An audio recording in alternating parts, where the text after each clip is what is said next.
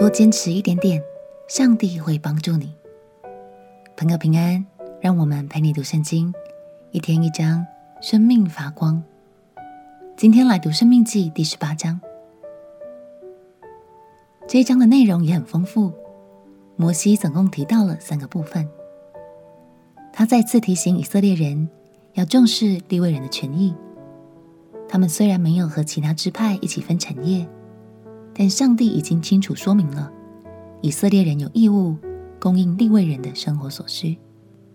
另外两个部分则在告诫百姓要远离异教，不可入境随俗，还有预告了上帝将会为以色列设立先知，他们就是传讯息的人，好让以色列人能听见上帝的话语。让我们一起来读《生命记》第十八章。《生命记》第十八章。祭司立位人和立位权之派必在以色列中无分无业，他们所吃用的，就是献给耶和华的火祭和一切所捐的。他们在弟兄中并没有产业，耶和华是他们的产业，正如耶和华所应许他们的。祭司从百姓所当得的份乃是这样：凡献牛或羊为祭的，要把前腿和两腮。并脾胃给祭司，初收的五谷、新酒和油，并初剪的羊毛也要给他，因为耶和华你的神从你各支派中将他拣选出来，使他和他子孙永远奉耶和华的名侍立侍奉。利未人无论寄居在以色列中的哪一座城，若从那里出来，一心愿意到耶和华所选择的地方。就要奉耶和华他神的名侍奉，像他众弟兄利未人势立在耶和华面前侍奉一样。除了他卖祖父产业所得的以外，还要得一份祭物与他们同吃。你到了耶和华你神所赐之地，那些国民所行可憎恶的事，你不可学着行。你们中间不可有人使儿女惊活，也不可有占卜的、观照的。用法术的，行邪术的，用迷术的，教鬼的，行巫术的，过阴的，凡行这些事的，都为耶和华所憎恶。因那些国民行这可憎恶的事，所以耶和华你的神将他们从你面前赶出。你要在耶和华你的神面前做完全人，因你所要赶出的那些国民，都听信观照的和占卜的。至于你，耶和华你的神从来不许你这样行。耶和华你的神要从你们弟兄中间给你兴起一位先知，像我，你们要听从他。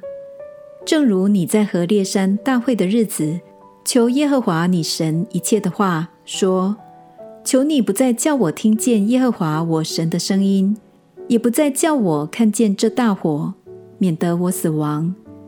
耶和华就对我说：“他们所说的是，我必在他们弟兄中间给他们兴起一位先知，像你。我要将当说的话传给他，他要将我一切所吩咐的都传给他们。谁不听他奉我名所说的话，我必讨谁的罪。若有先知擅敢托我的名，说我所未曾吩咐他说的话，或是奉别神的名说话。”那先知就必致死。你心里若说耶和华所未曾吩咐的话，我们怎能知道呢？先知托耶和华的名说话，所说的若不成就，也无效验。这就是耶和华所未曾吩咐的，是那先知擅自说的。你不要怕他。感谢神，经文中他提醒我们。要懂得防范那些偏离神心意的事情。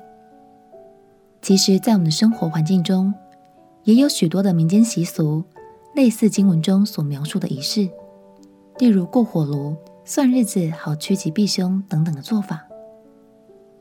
相信许多基督徒朋友，偶尔还是会碍于环境或人情的因素，不得不面对这些情况。